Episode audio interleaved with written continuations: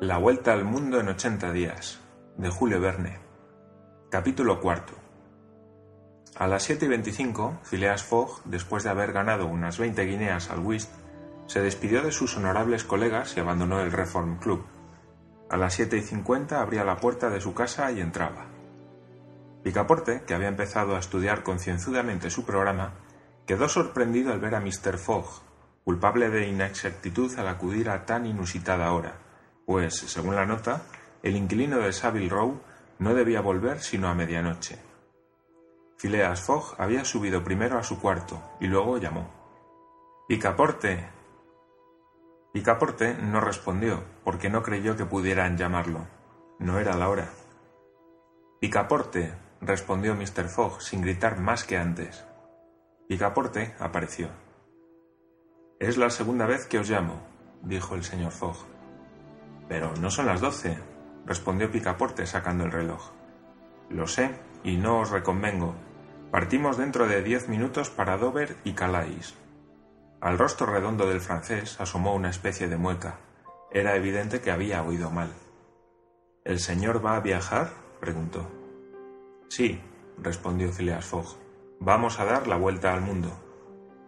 Picaporte, con los ojos excesivamente abiertos, los párpados y las cejas en alto, los brazos caídos, el cuerpo abatido, ofrecía entonces todos los síntomas del asombro llevado hasta el estupor. La vuelta al mundo, dijo entre dientes. En ochenta días, respondió Mr. Fogg. No tenemos un momento que perder. ¿Y el equipaje? dijo Picaporte, moviendo, sin saber lo que hacía, su cabeza de derecha a izquierda y viceversa. No hay equipaje, solo un saco de noche. Dentro dos camisas de lana, tres pares de medias y lo mismo para vos. Ya compraremos en el camino. Bajaréis mi maquintos y mi manta de viaje. Llevad buen calzado. Por lo demás, andaremos poco o nada. Vamos.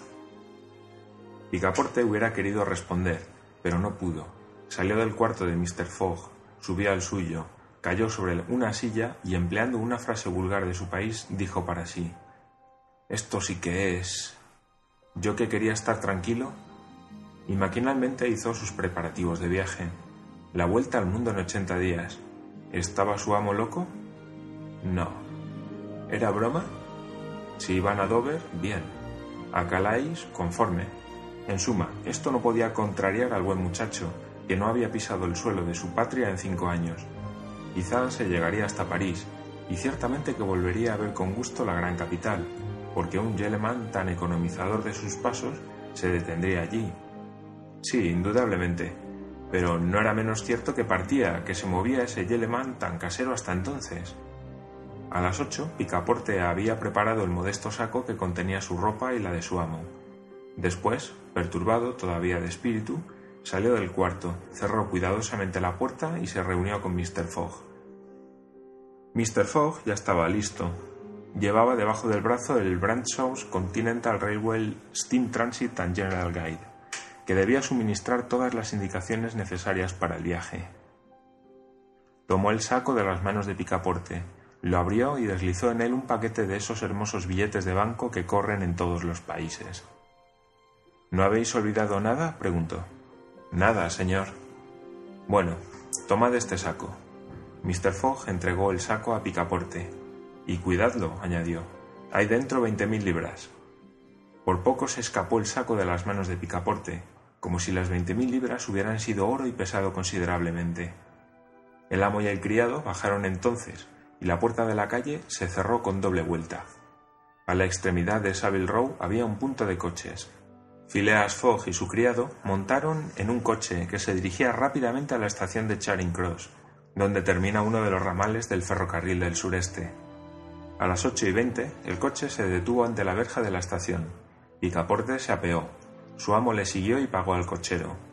En aquel momento, una pobre mendiga con un niño de la mano, con los pies descalzos en el lodo, y cubierta con un sombrero desvencijado del cual colgaba una pluma lamentable, y con un chal hecho jirones sobre sus andrajos, se acercó a Mr. Fogg y le pidió limosna. Mr. Fogg sacó del bolsillo las veinte guineas que acababa de ganar al juego y dándoselas a la mendiga le dijo Tomad, buena mujer, me alegro de haberos encontrado. Y pasó de largo. Picaporte tuvo una sensación de humedad alrededor de sus pupilas. Su amo acababa de dar un paso dentro de su corazón. Mr. Fogg y él entraron en la sala de la estación. Allí, Phileas Fogg dio a Picaporte la orden de tomar dos billetes de primera para París, y después, al volverse, se encontró con sus cinco amigos del Reform Club. Señores, me voy, y como he de visar mi pasaporte en diferentes puntos, eso os servirá para comprobar mi itinerario. Oh, Mr. Fogg, respondió cortésmente Walterio Ralph, es inútil. Nos bastará vuestro honor de caballero. Más vale así, dijo Mr. Fogg.